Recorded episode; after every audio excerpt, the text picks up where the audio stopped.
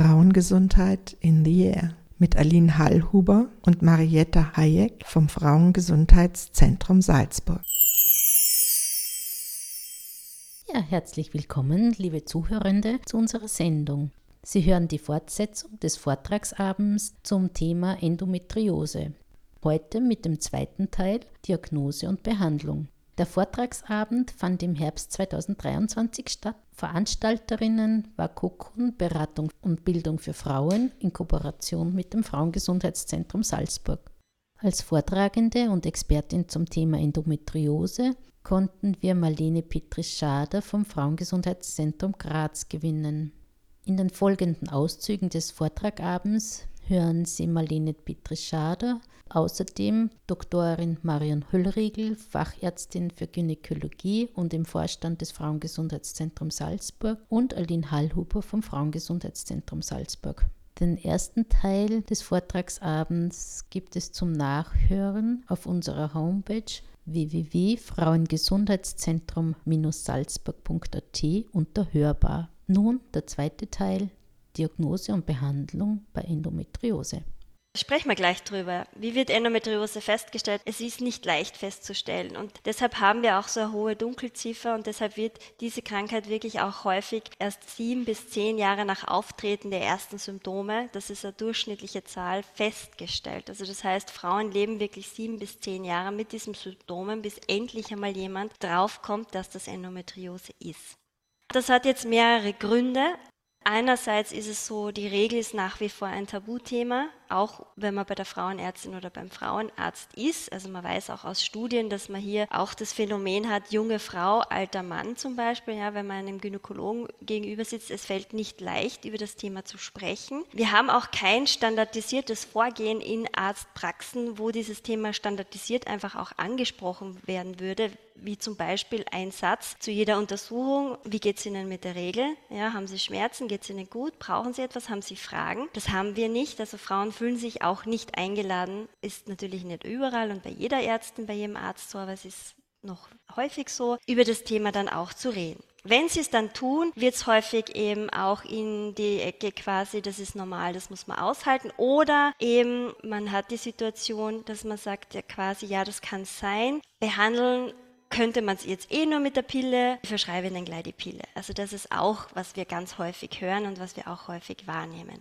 Das heißt, braucht man jetzt gar nicht feststellen, braucht man gar nicht wissen, nehmen Sie einfach die Pille, wenn Sie keinen akuten Kinderwunsch haben, dann werden sich auch Ihre Beschwerden verbessern. Das ist natürlich nicht optimal versorgt, weil es gibt auch noch andere Behandlungsmöglichkeiten wie die Pille und es ist natürlich wichtig, das zu diagnostizieren, vor allem bei jungen Frauen, weil gerade wenn die unter diesen starken Schmerzen leiden, ist ist es einfach auch wahrscheinlicher, dass sich so eine Schmerzchronifizierung ausbildet. Das heißt, dass dieser Schmerz einfach auch schon im Gehirn chronisch wird, weil bei jungen Frauen und äh, Mädchen vor allem da ganz viele Umbauprozesse im Gehirn ablaufen und Immunsystem und da kann das einfach schneller passieren. Je später das diagnostiziert ist, desto fortgeschrittener sind natürlich auch die Befunde. Also das heißt, die Herde können sich ausbreiten. Muss nicht sein, aber es kann sein. Und dann kann es wirklich passieren, dass sie infiltrieren ins Gewebe, also das heißt, dass sie in Darmgewebe, in Blasengewebe auch eindringen können. Und das kann natürlich zu nachhaltigen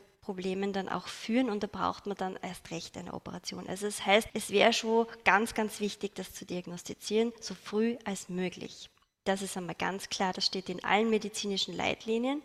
Warum passiert das leider nicht? Wir haben hier im niedergelassenen Bereich, das heißt unter Ärztinnen und Ärzten, die in einer Praxis tätig sind, also Gynäkologinnen, nicht die Kompetenzen, das ausreichend und gut zu machen, weil wir brauchen für eine Diagnose der Endometriose erstens einmal ganz viel Zeit. Das heißt, da braucht es einmal ein ausführliches Gespräch, wo genau erhoben wird, wie das mit den Schmerzen ausschaut, wo die sind, wann die sind, ja, seit wann man die hat. Also man spricht hier von mindestens 40 Minuten, die so Dauer oder Zeit sein sollte für ein Gespräch. Und das haben Gynäkologinnen nicht. Es ist auch nicht ihre Schuld. Das System sieht einfach auch keinen Posten vor für ein Gespräch. Also das heißt, sie kriegen für das auch nichts bezahlt. Man kriegt nur etwas bezahlt, wenn man eine Untersuchung macht, ein Rezept erstellt. Man kriegt vielleicht für Informationen, man, hat man einen kleinen Abrechnungsposten, aber man hat jetzt keinen Abrechnungsposten für eine Schmerzanamnese bei Endometriose zum Beispiel. Also da haben wir ein Problem auf den, ja, auf den Rücken der Frauen, muss man sagen. Dann die Schmerzanamnese. Es gibt Fragebögen standardisierte, die sind auch nicht sehr verbreitet in der Praxis, also die werden nicht angewendet. Dann ist eine Tastuntersuchung wichtig, also hier wirklich auch zu tasten. Kann man was spüren, vaginal, also über die Vagina auch. Ultraschalluntersuchung ergänzt natürlich. Hier ist es schon auch vom Vorteil, wenn man spezielle Geräte hat, die, man, die natürlich das gut darstellen. Das haben jetzt auch nicht alle Gynäkologinnen und Gynäkologen. Hinzuziehen kann man eventuell noch ein MRT. Wenn Sie jetzt das Glück haben und Sie kommen zu so einer erfahrenen Ärztin, die das alles mit Ihnen macht, dann wird die die Diagnose auch stellen können, ohne eine Bauchspiegelung zu machen. Ja, das heißt, dann kann die auch oder der Arzt auf die Diagnose stellen, Endometriose, und die entsprechende Therapie mit Ihnen gemeinsam besprechen und dann einleiten.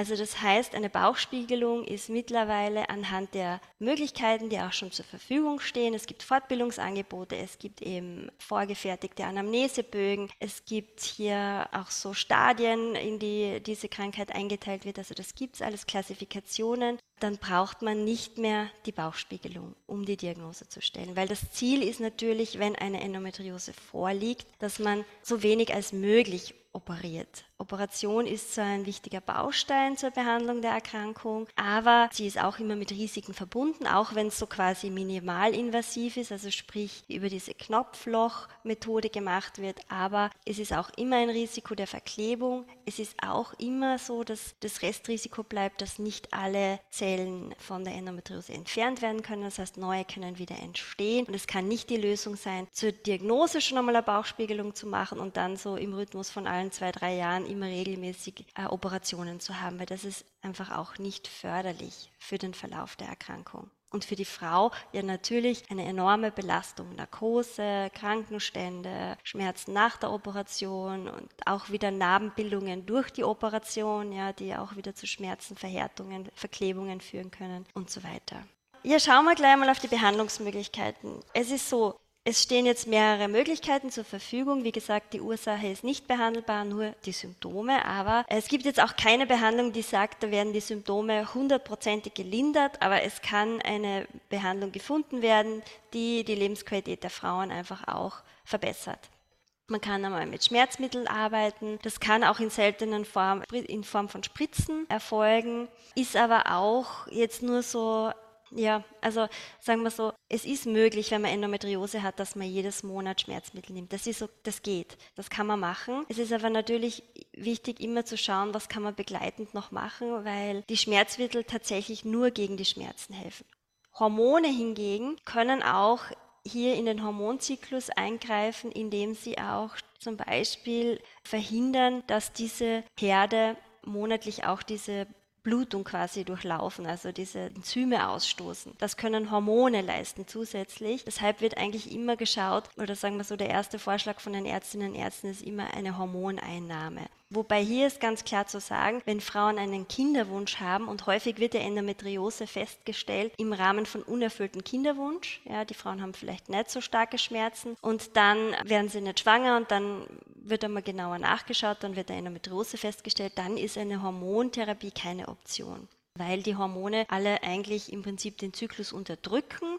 Das heißt, dieser Blutungsprozess wird unterdrückt ja, in den Eierstöcken und dann ist eine Schwangerschaft auch nicht möglich. Also das heißt, für Frauen ohne Kinderwunsch kommen unterschiedliche Hormonpräparate in Frage. Eine Operation kann in Frage kommen, um eben diese Endometriose-Herde mittels Bauchspiegelung zu entfernen. Da ist immer gut, wenn das vorher gut geplant ist. Das heißt, wenn man einfach einen guten Befund schon hat, wenn man weiß, was wird einen in dieser Operation erwarten als Ärztin und auch als Patientin und wenn man auch hier schon einen guten Plan hat in Richtung, was man auch in Richtung Kinderwunsch eventuell schauen müsste. Also wie gesagt, nur eine Operation ohne die Diagnose zu machen, ist jetzt auch nicht so das Beste ein guter Befund vorher und dann eine Operation planen, ist ein optimalerer Verlauf oder eine optimalere Sache.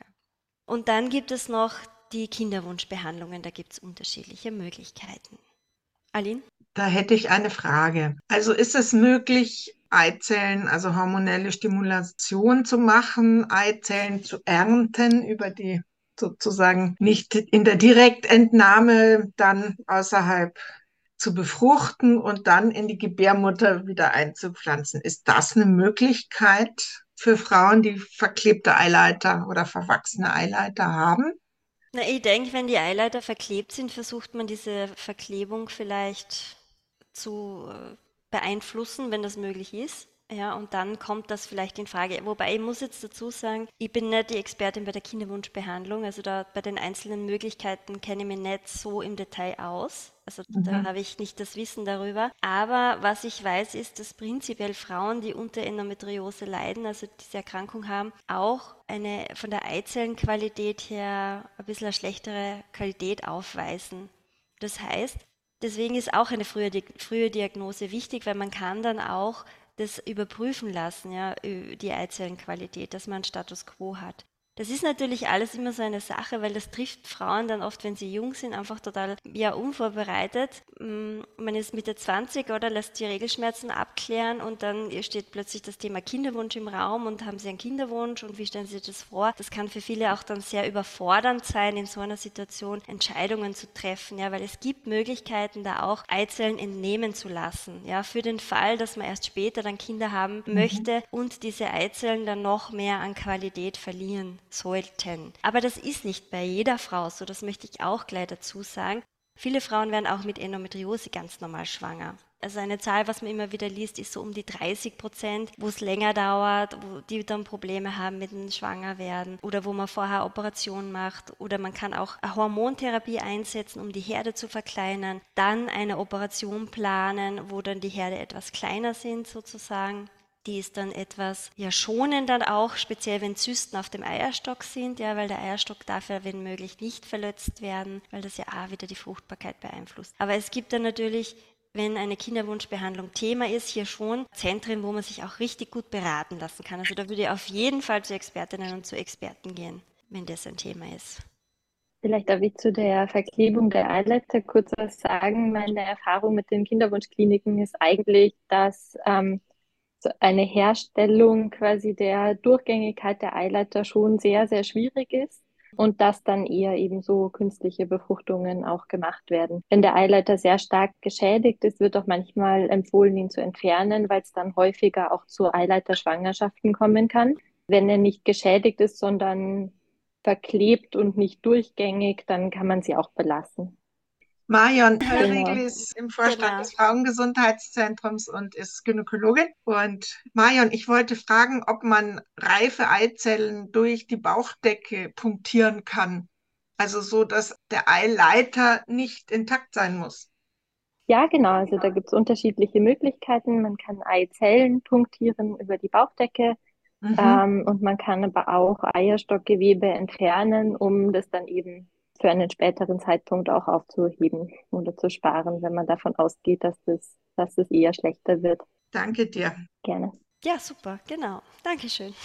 ja, was sind jetzt häufig eingesetzte Hormone? Ich habe immer, also sehr lange in der Beratung immer nur so diese Wirkstoffe einfach auch parat gehabt aus Literatur und so weiter. Dann einfach einmal bei Frauen gefragt, was wird euch denn verschrieben oder was wird denn häufig verschrieben? Also es gibt in Österreich so die Situation, dass eben sehr häufig die Antibabypille verschrieben wird, Frauen mit Endometriose-Symptomen, die dann aber quasi nicht tatsächlich zugelassen sind zur Behandlung der Endometriose. Das nennt man dann Off-Label-Gebrauch. Sie sind eigentlich zur Empfängnisverhütung, wie beispielsweise eben Pillen im, im Langzyklus, die Cerazette oder die Sirette. Weitere, also Mirena ist eine Hormonspirale, die kommt häufig eben bei Adenomiose zum Einsatz und andere Kombipillen sind noch diese Valette, Larissa und die Motion die werden eben verschrieben. Ich möchte nur dazu sagen, dass Frauen das auch wissen. Man kann der Gynäkologin aber sagen, wenn man dieses Präparat nimmt und zufrieden ist damit, kann man auch sagen, dass sie auf das Rezept hinaufschreiben können, dass das für Endometriose, zur Behandlung der Endometriose ist, weil dann muss man dieses Verhütungsprodukt nämlich auch nicht bezahlen, sondern nur die Rezeptgebühr. Das ist oft wichtig zu wissen, weil die Pillen ja in Österreich selbst zu zahlen einfach auch sind bei der Frauenärztin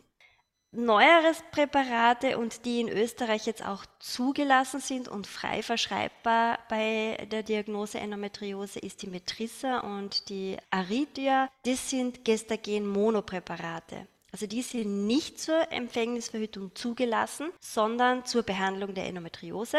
Und da handelt es sich eben um ein synthetisch hergestelltes Gelbkörperhormon. Also die wirken dann auch so in, Ei, die Funktion der, des Eierstocks, dass quasi eben hier dieser Aufbau der Schleimhaut verhindert wird und das Abbluten. Also da wird in das Östrogen dann auch eingegriffen, in den Östrogenspiegel. Und dann kommt es eben dazu, dass hier erwartet wird, dass sich die Schmerzen verbessern, aber auch bei diesen Gestagen-Monopräparaten erwartet man sich auch, dass hier auch die Herde sogar etwas sich zurückbilden könnten, was bei den Pillen derzeit noch nicht der Fall ist oder nicht nachgewiesen werden konnte.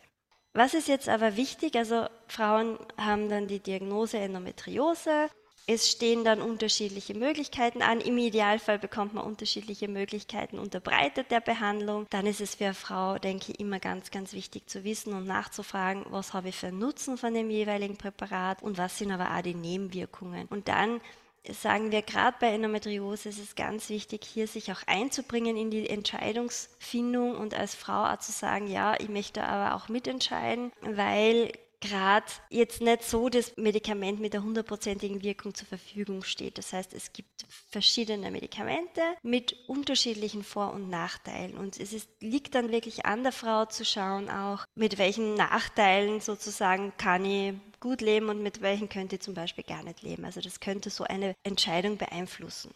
Der erwartete Nutzen ist eben, dass die Beschwerden sich verringern. Im Zentrum soll immer stehen, wenn man sich entscheidet, die Lebensqualität muss verbessert werden. Also darum geht's, ja, weil das ist das Ziel einer Behandlung.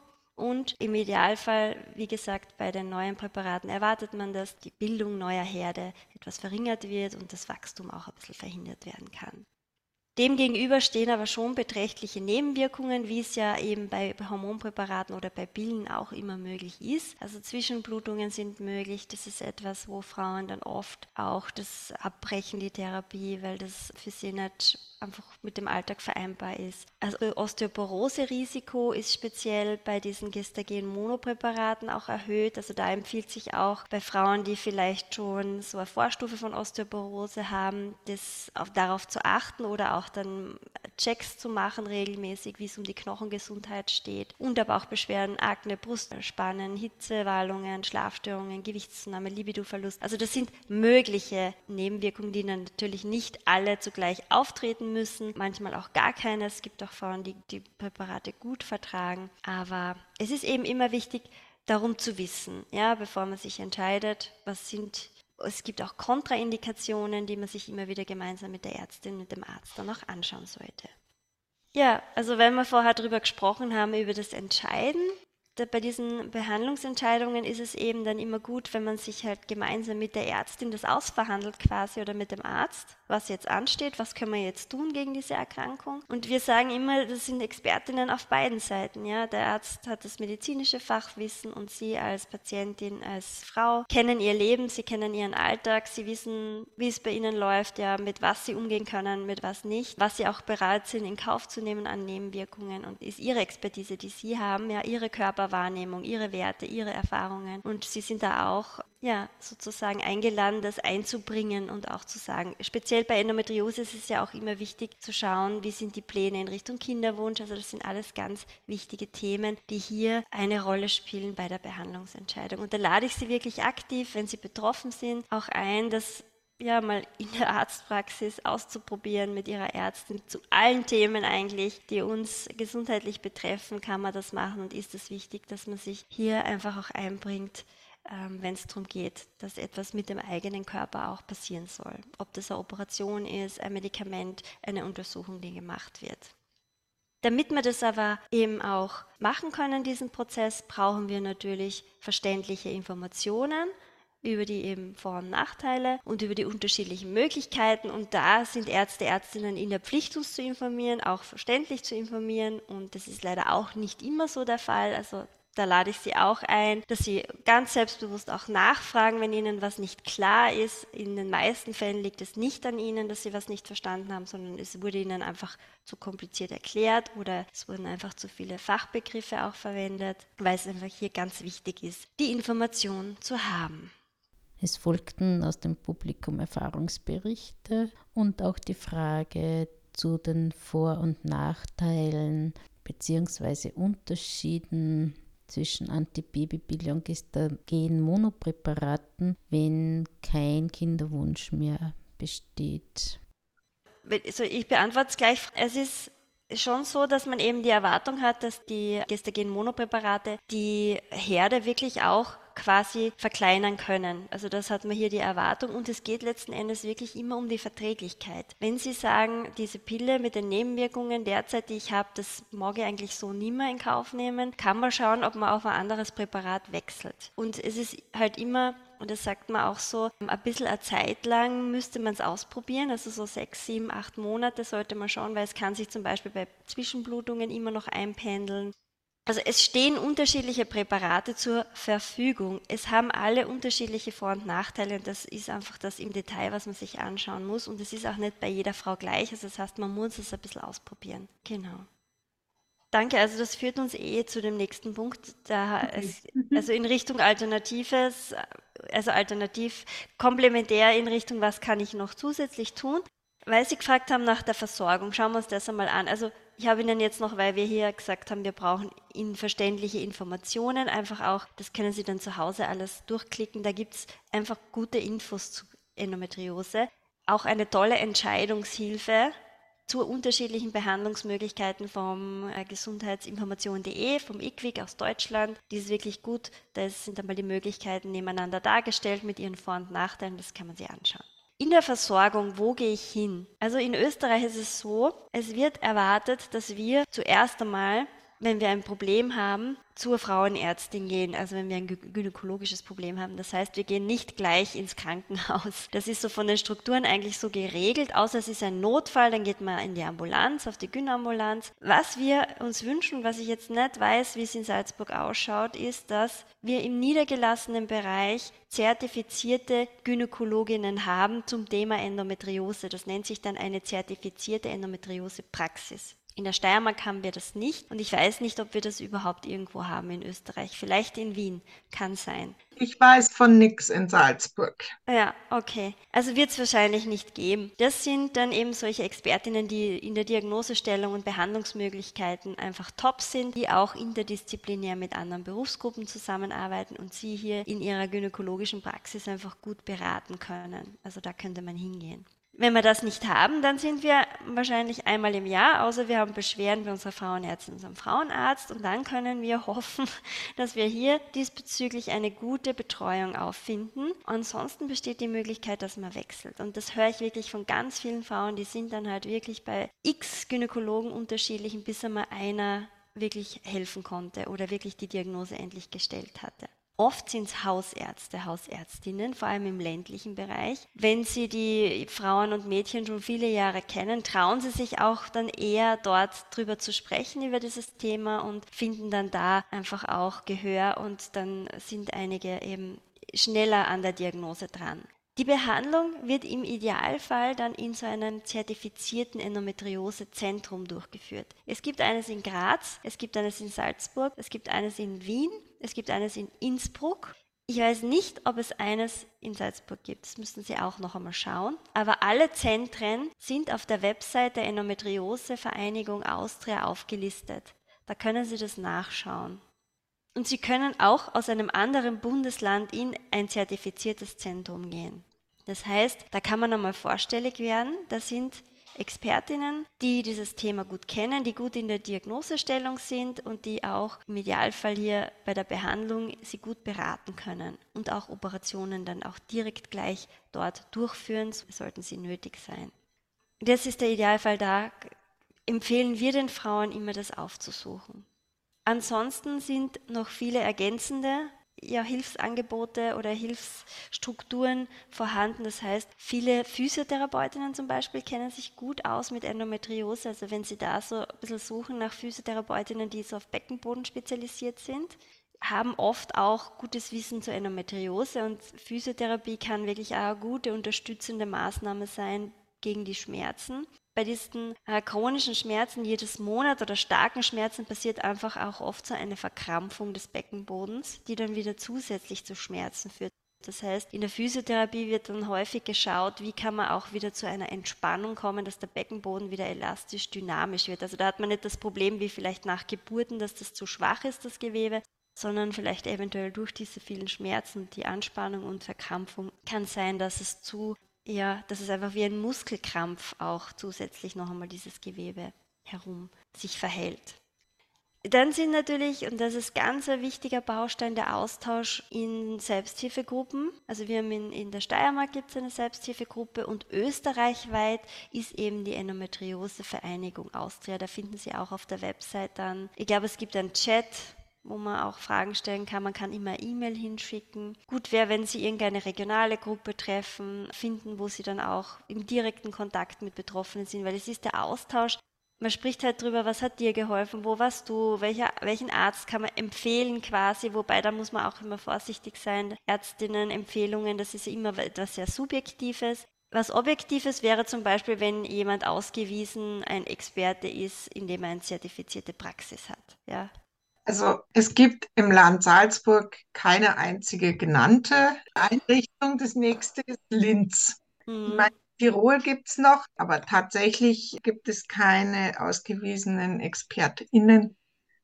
Haben Sie Fragen oder welche Fragen haben Sie? Sonst nutze ich die verbleibende Zeit, dass wir einfach auch auf das Wichtige schauen, was kann man selber tun, wenn man betroffen ist oder was machen viele Frauen, was kann man da einfach auch voneinander lernen. Und wir haben ein bisschen gesammelt im Frauengesundheitszentrum über die Jahre aus den Beratungen, was Frauen geholfen hat. Das ist individuell und unterschiedlich. Aber ich möchte ein bisschen was mit Ihnen teilen. Auch was sagt die Forschung? Gibt es nachgewiesenermaßen was, was hilft? Und das ähm, schauen wir uns jetzt an. Insgesamt gefällt mir der Spruch von der Virginia Satir immer sehr gut, wenn es um so chronische Gesundheitsprobleme geht und um das so, ja, selbst wirksam werden, einfach, wie kann mir das gelingen oder, oder bringt das überhaupt etwas? Und da finde ich den Spruch immer sehr passend, der einfach besagt, dass das Leben nicht das ist, was es sein sollte.